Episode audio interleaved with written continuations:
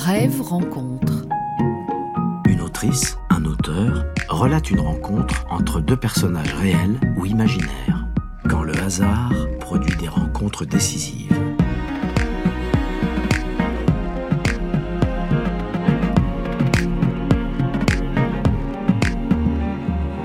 Aujourd'hui, c'est Hervé Letellier. qui nous lit son texte intitulé Rencontre avec Italo Calvino.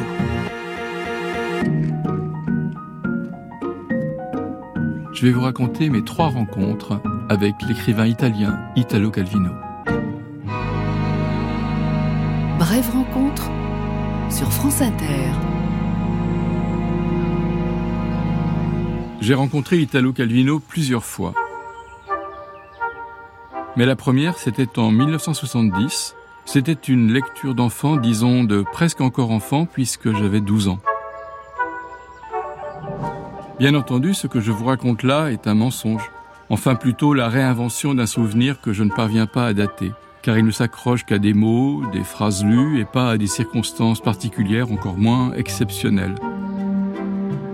Par exemple, je ne peux pas vous dire mon premier livre d'Italo Calvino, je l'ai lu à la campagne, ou au bord de la mer, ou même dans ma chambre. Je ne peux pas affirmer non plus que j'étais allongé sur mon lit, sur l'herbe. Non, rien de cela ne me revient.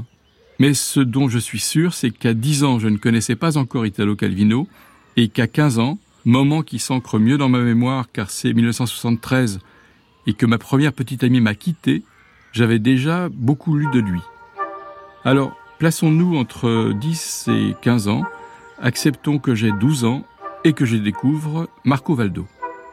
Je vais vous parler de ce livre, bien sûr, mais il me faut d'abord confesser que là encore je mens, avec sincérité, mais je mens. Marco Valdo, qui date pourtant de 1963, n'a été traduit qu'en 1982. Je dois en conclure que forcément, mon premier livre d'Italo Calvino a été soit Le Baron Perché, soit Le Vicomte pourfendu, ou encore Le Chevalier inexistant. Chacun de ces livres, à sa manière, n'est rien d'autre qu'une fable qui parle de la découverte de l'amour, de la recherche de la vérité, de la quête impossible de la vertu. Voilà déjà bien deux minutes que je parle et je me rends compte, et vous aussi je le crains, que je ne sais pas par où commencer mon récit. Il est bien possible, sans que j'en sois conscient, que ce tâtonnement soit inspiré par Italo Calvino lui-même, comme s'il fallait que je saisisse par la main l'auditeur, l'auditrice, comme moi-même j'ai été autrefois entraîné par Calvino dans ses livres. Permettez-moi de vous lire le début de Si par une nuit d'hiver un voyageur. Vous le reconnaîtrez si vous l'avez lu, et sinon, vous verrez où je veux en venir. Tu es sur le point de commencer le nouveau roman d'Italo Calvino, Si par une nuit d'hiver un voyageur. Détends-toi, recueille-toi, chasse toute autre pensée de ton esprit. Laisse le monde qui t'entoure s'estomper dans le vague. Il vaut mieux fermer la porte. Là-bas, la télévision est toujours allumée. Dis-le tout de suite aux autres. Non, non, je ne veux pas regarder la télévision. Lève la voix, sinon ils ne t'entendront pas. Je suis en train de lire, je ne veux pas être dérangé. Pour les besoins de la cause, j'aurais pu lire non pas regarder la télévision, mais modifier discrètement pour écouter la radio. Mais je suis là pour raconter ma rencontre et je ne vais pas tricher avec le texte de Calvino. Alors, donc, disons que j'ai rencontré Calvino en 1970. Et disons aussi que mon premier livre a été Le Baron Perché. Ça ne peut pas être un hasard. Il a été écrit en 1957, année de ma naissance, et son héros, Côme, a 12 ans, comme moi à l'époque de ma lecture. Côme, le verse du rondeau, est un jeune baron rebelle. Son aventure est racontée par son frère cadet. Calvino commence par présenter sa parentèle singulière, une famille aristocratique de Ligurie. Et à la fin du premier chapitre, comme Côme refuse de manger des escargots parce qu'il trouve leur préparation culinaire vraiment trop cruelle, il se dispute avec son père et il grimpe dans les arbres du jardin. Jusqu'alors, nous passions de longues heures dans les arbres, et ce non pas pour y chercher des fruits ou des nids, comme la plupart des garçons, mais pour le plaisir de triompher des reliefs difficiles et des fourches, d'arriver le plus haut possible, de trouver de bonnes places pour nous installer et regarder le monde au-dessous de nous. Il me parut donc naturel que la première idée de Côme, devant l'injuste acharnement des siens, eût été de grimper dans le chêne vert, notre arbre familier. De ses branches tendues au niveau des fenêtres de la salle à manger, Côme pouvait imposer à toute la famille le spectacle de son courroux et de son indignation. D'en bas, Son père le dispute et il s'ensuit ce dialogue qui clôt le chapitre. Quand tu seras fatigué de rester là, tu changeras d'idée, cria-t-il. Je ne changerai jamais d'idée, répondit mon frère du haut de sa branche. Je te ferai voir, moi, quand tu descendras. Oui, mais moi, je ne descendrai pas. Ainsi parla Côme, et il tint parole. Cette simplicité de l'écriture, je crois que c'est cela qui m'a frappé en premier. Je ne savais pas encore combien cette fluidité pouvait être sa marque de fabrique. J'ignorais que César et Pavese avaient dit de lui qu'il était un écureuil de la plume, qui cabriolait de phrase en phrase avec l'agilité et la vivacité d'un petit gris. Il est temps que je vous raconte un peu la vie d'Italo Calvino. L'année prochaine, on fêtera le centenaire de sa naissance. La date est déjà notée dans mon agenda. Je déboucherai à coup sûr une bouteille de vin rouge d'Italie, un populaire Nero d'Avola sicilien ou un Moltalcino de Toscane un peu plus complexe. Ce sera le 15 octobre. Oui, Calvino est né en octobre 1923. Octobre 1923. En Italie, cela fait plus d'un an que les chemises noires de Mussolini, après avoir brisé les grèves ouvrières, ont marché sur Rome, avec la complicité des milieux d'affaires de la Confindustria, qui veulent privatiser tout le pays, de la poste au chemin de fer, et avec le soutien des riches propriétaires agricoles de latifundia, qui ne veulent surtout pas d'une réforme agraire. Les fascistes, c'est pas comme les champignons, qui poussent au hasard en une nuit. Non. Les fascistes, c'est les patrons qui les ont semés qui les ont voulu, qui les ont payés. Et avec le fascisme, ils ont commencé à gagner de plus en plus. Si bien qu'à un moment donné, ils savaient plus où le mettre leurs sous. Et alors, alors, ils ont inventé la guerre. Mais qui c'est qui paye? C'est toujours nous. Mais ces toutes premières années, Italo ne les vit pas en Italie. Ses parents habitent Cuba.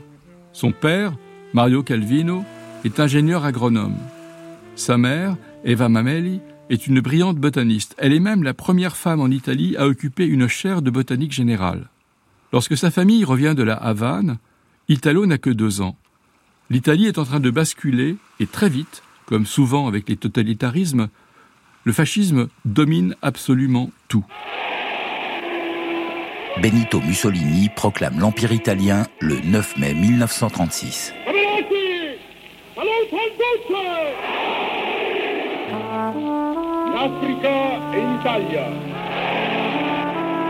Le père d'Italo Calvino, pour obtenir un poste d'enseignant en agronomie à l'université de Turin, est contraint de prendre sa carte au Parti national fasciste, de jurer allégeance au régime.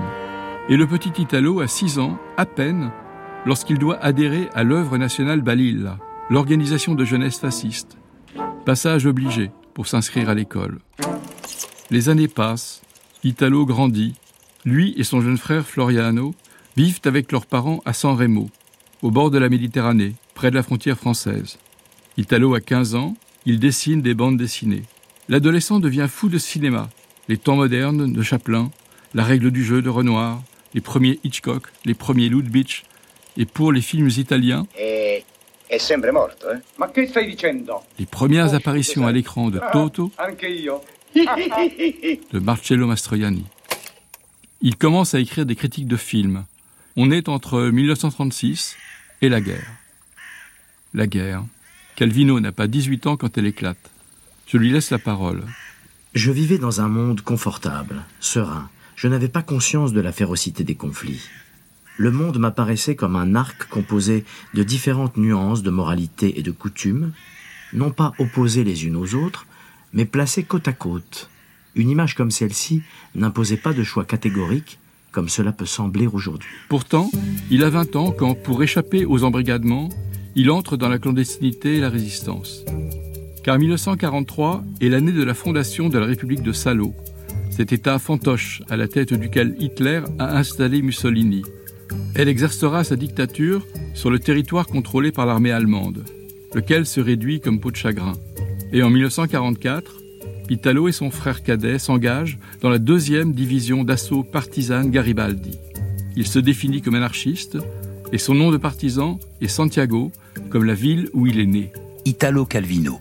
Derrière ce que j'écrivais alors, il y avait l'expérience toute fraîche de la vie des marquisards.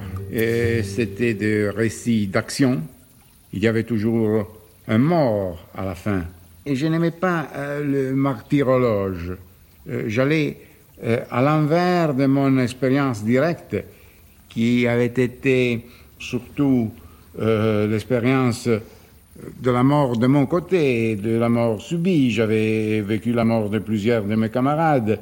Mais quand j'écrivais, c'était toujours du mort froide, sans pitié, du mort étrangère, du mort chose, comme s'il me fallait distancier la mort. Il écrira un poème, Au-delà du pont, un poème que Sergio Liberovici mettra en musique et qui trouve aujourd'hui sa place dans les chants de partisans italiens. Oh ragazza dalle guance di pesca, oh ragazza dalle guance d'aurora, io spero che a narrarti riesca la mia vita all'età che tu hai ora. Copri fuoco la truppa tedesca, la città dominava, siamo pronti non vuole chinare la testa, con noi prenda la strada dei monti. Tutto il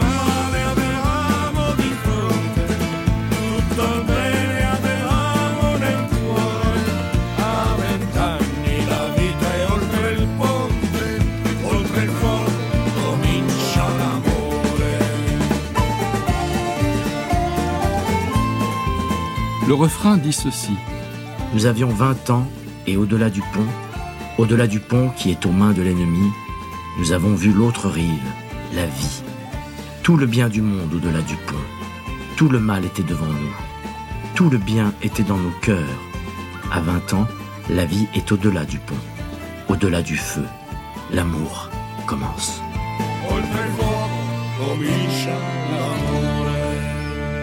Après la guerre, sans perdre ses tendances libertaires, sans céder jamais aux simplifications politiques et sociales, il entre au Parti communiste italien.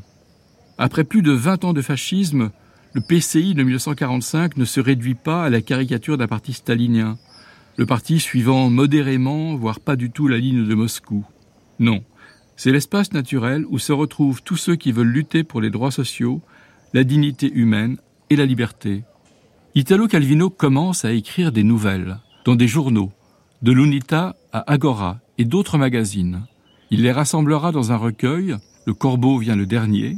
L'un de ses premiers lecteurs sera l'écrivain et poète César Pavese, qui deviendra son guide spirituel.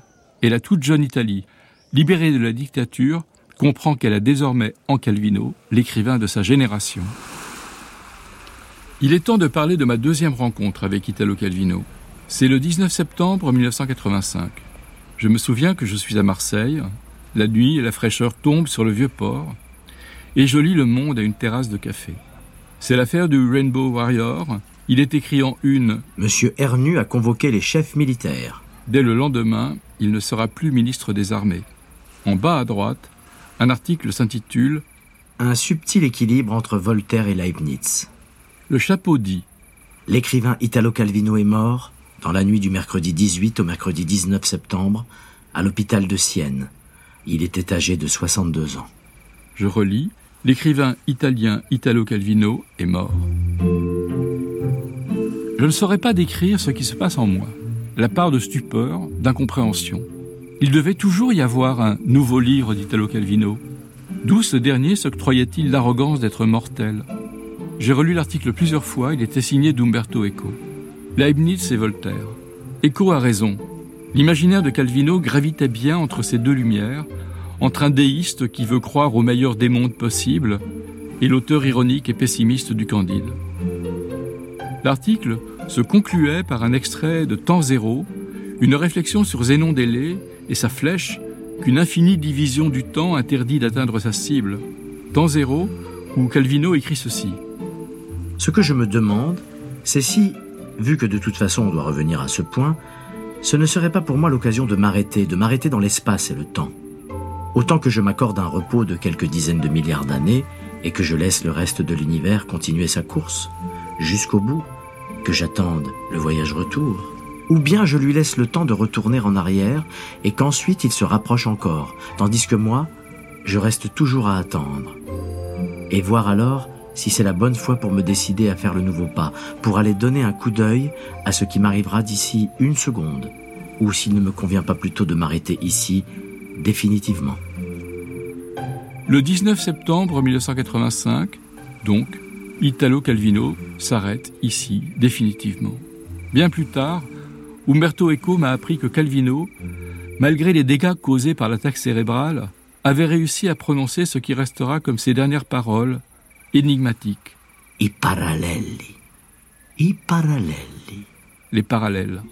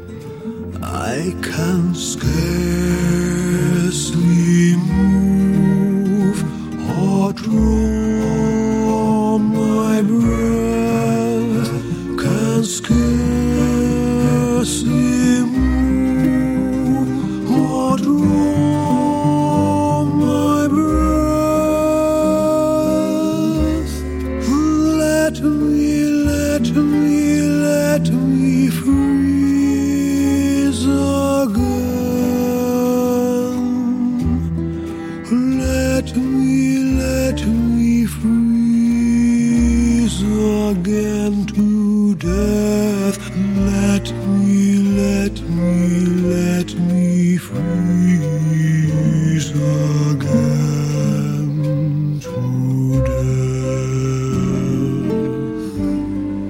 Brève rencontre. Hervé Le Tellier relate ses rencontres imaginaires avec l'écrivain italien Italo Calvino. La mort de Calvino est ma deuxième rencontre. Et elle va me conduire dans les années qui suivent à lire tout ce qui a été traduit de lui, comme si, étrangement, désormais, je craignais que ses livres disparaissent avec lui. Marco Valdo reste un de mes livres préférés. C'est encore un recueil de nouvelles dont le sous-titre est Les saisons en ville. Et Marco Valdo en est le héros modeste. Au nombre des diverses tâches qui incombaient à Marco Valdo, il y avait celle d'arroser chaque matin la plante en pot de l'entrée. C'était une de ces plantes vertes que l'on a chez soi, avec une tige bien droite et mince d'où se détachent de part et d'autre sur de longs rameaux des feuilles larges et brillantes. Bref, une de ces plantes comme ça, en forme de feuilles et qui n'ont pas l'air d'être vraies.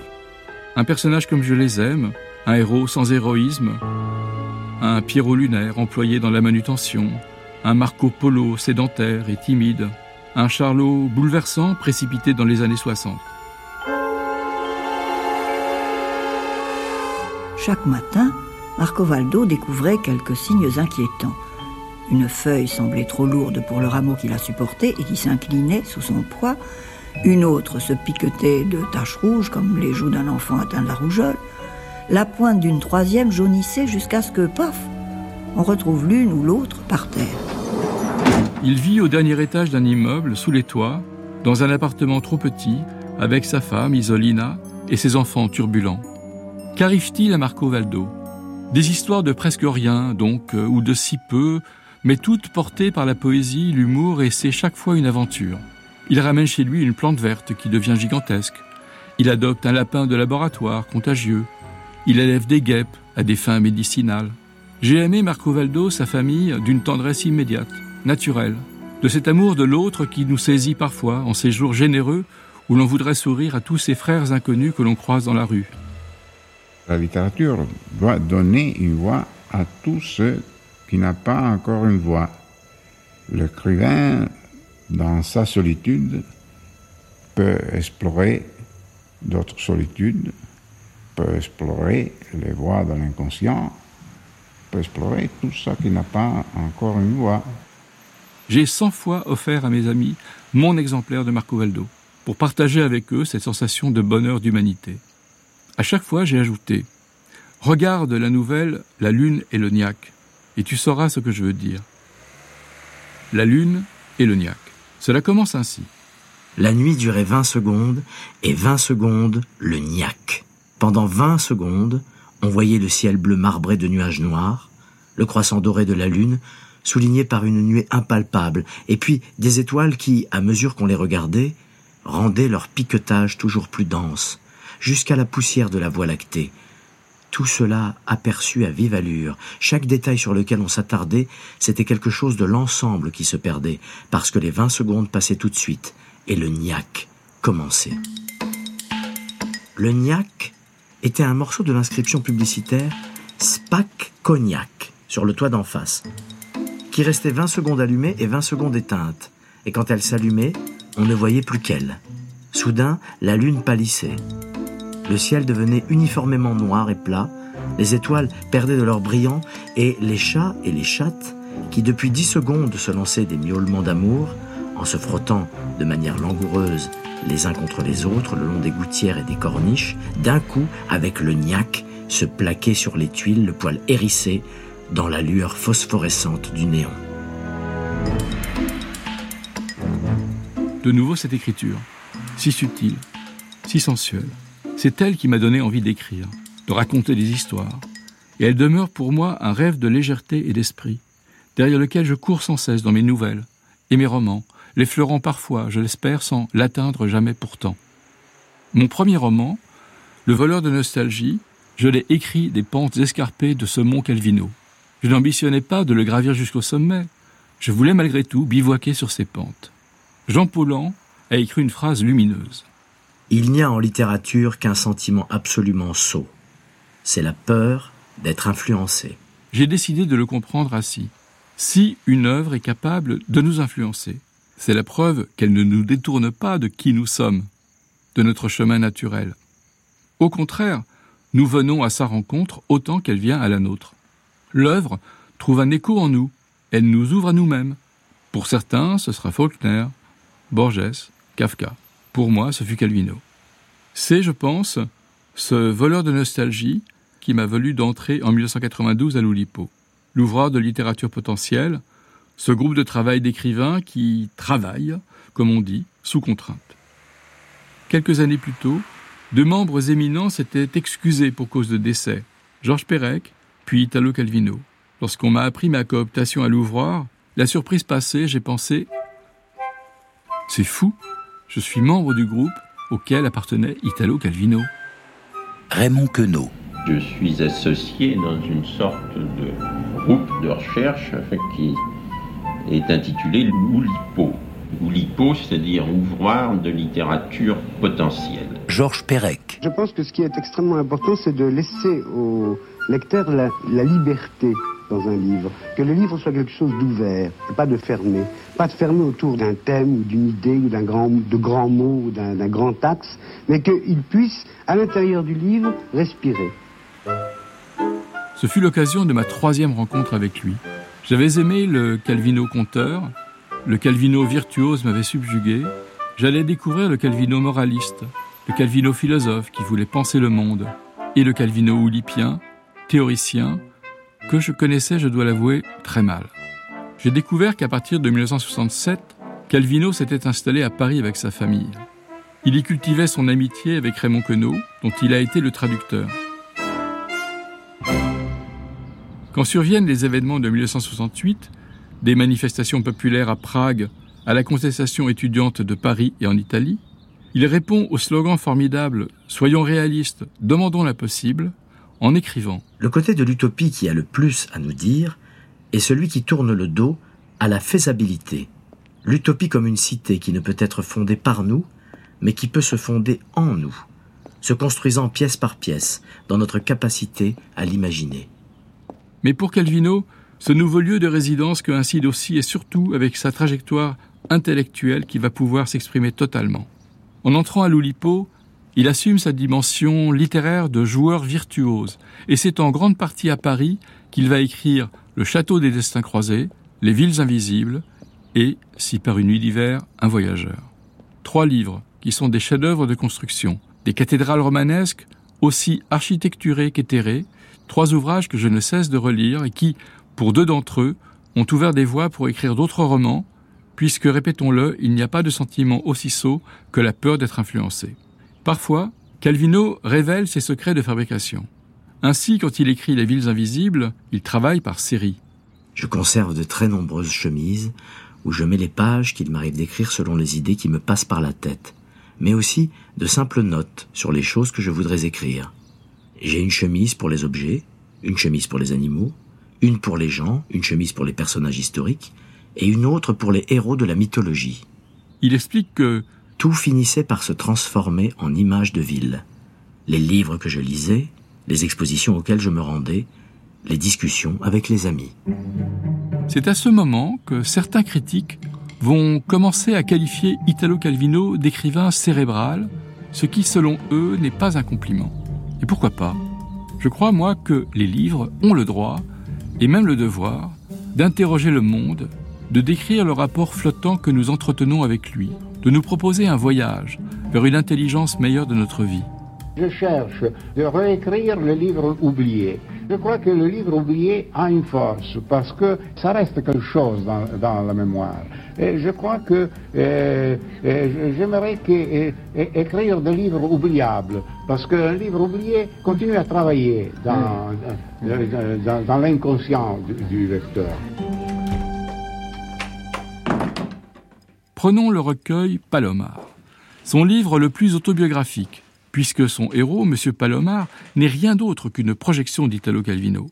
Palomar nous apprend, nouvelle après nouvelle, à observer chaque détail du monde, à démultiplier notre regard, et cela va de la vague solitaire qu'il faudra isoler de toutes les autres, à la poitrine nue d'une femme qui bronze sur la plage, exposition sans impudeur, mais qui crée chez M. Palomar une émotion esthétique qu'il cherche à appréhender, à explorer sous toutes ses formes. Un autre livre, Collection de sable, rassemble, lui, des réflexions, des rapports d'étonnement sur des choses aussi diverses que les cartes, le monde d'avant l'alphabet, les faits divers. Mais il débute par la visite d'un musée qui présente une collection de collections, toupies, masques à gaz, sifflets en terre cuite, etc. Calvino écrit Il existe une personne qui fait collection de sable. Elle voyage à travers le monde. Et lorsqu'elle arrive sur une plage au bord de la mer, sur les rives d'un fleuve ou d'un lac, dans un désert ou une lande, elle ramasse une poignée de sable et l'emporte avec elle. Sur de longues étagères, à son retour, l'attendent des centaines de flacons de verre alignés, dans lesquels le sable fin et gris du Balaton celui très blanc du golfe de Siam, celui rouge que le cours de la Gambie dépose à travers le Sénégal, déploient leur gamme étroite de couleurs estompées, révèlent une uniformité de surface lunaire. Cette femme qui collectionne du sable, Calvino la voit comme un moi qui pourrait être moi-même, un mécanisme mental que j'essaie d'imaginer au travail.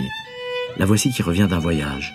Elle range de nouveaux flacons en les alignant sur les autres et s'aperçoit tout à coup que, sans l'indigo de la mer, le scintillement de cette plage de coquillages broyés s'est perdu, que rien n'est resté de la chaleur humide de l'oued dans le sable figé.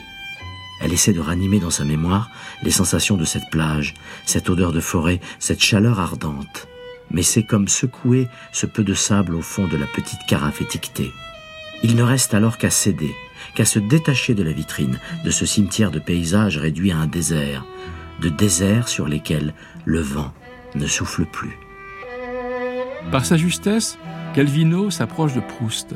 Sa démarche évoque Barthes. Roland Barthes. Dans l'art de Calvino, il y a une sensibilité. On pourrait dire qu'il y a aussi une humanité. Je dirais presque une bonté. Euh, c'est-à-dire qu'il y a euh, à tout instant dans les notations l'ironie qui n'est jamais agressive, qui n'est jamais blessante, euh, l'espèce de distance, de sourire, de sympathie. Il y a toujours une sorte de charme tendre, de charme élégant, et la réunion précisément d'une sorte de vide, d'arguments vides, et pourtant extrêmement sensible. Son humanité profonde, attentive, lui fait comprendre que cette femme, qui a eu la constance de poursuivre des années durant cette collection, savait ce qu'elle faisait, savait où elle voulait arriver. Justement peut-être à éloigner d'elle le vacarme des sensations déformantes et agressives, le vent confus du vécu, et avoir pour elle enfin la substance sableuse de toutes les choses, toucher la structure de silice de l'existence. Il ajoute J'en suis arrivé à m'interroger sur ce qui est écrit dans ce sable de mots, écrits, que j'ai aligné au cours de ma vie. Ce sable qui m'apparaît à présent si éloigné des plages et des déserts du vivre. Peut-être est-ce en fixant le sable en tant que sable, les mots en tant que mots, que nous pourrons être prêts de comprendre comment et en quelle mesure le monde érodé et broyé peut encore trouver là son fondement et son modèle.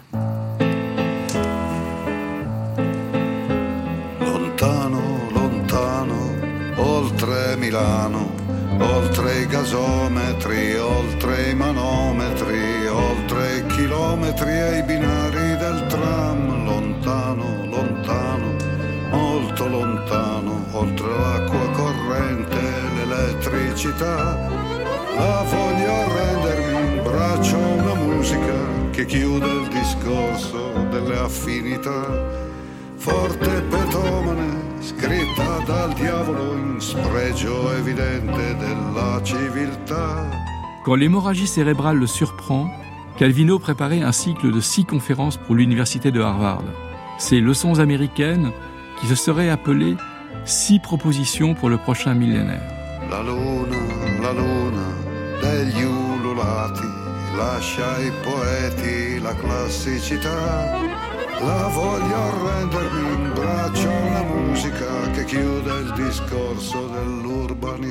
Chacune porte sur un thème. Légèreté, rapidité, précision, visibilité, multiplicité, cohérence. Dans sa conclusion, il citait son ami Raymond Queneau qui plaidait pour la conquête de la vraie liberté par l'usage de la règle. Puis, Calvino, ayant fait l'apologie du roman comme un vaste réseau, réfute l'objection ordinaire qui voudrait qu'une œuvre s'ouvrant à tous les possibles éloigne son auteur d'une sincérité intérieure, d'une découverte de sa propre vérité. Calvino, alors, donne ce qui constitue la meilleure définition de toute son œuvre.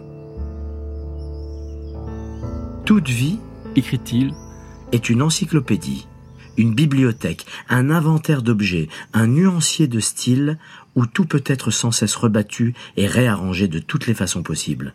Mais voici peut-être la réponse qui me tient le plus à cœur.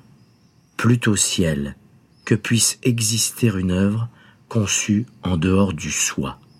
Une œuvre qui nous permettrait de sortir de la perspective limitée d'un moi individuel, non seulement pour entrer dans d'autres mois semblables aux nôtres, mais pour faire parler ce qui n'a pas de mots.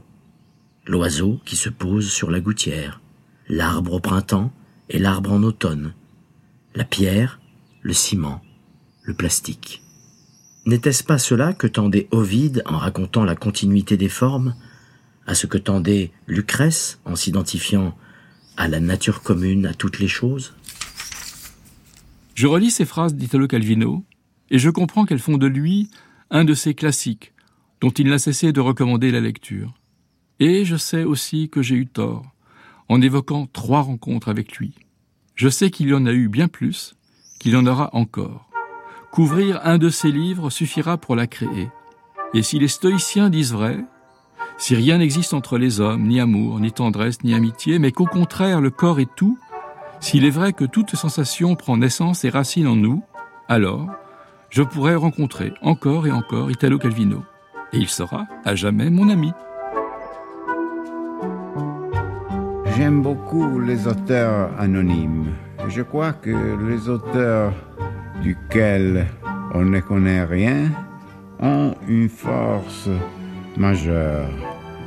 Homère, Shakespeare même, que l'auteur parle à travers ses œuvres, euh, je crois que c'est un grand avantage et qu'il n'y a pas euh, cet encombrement qui est la personne.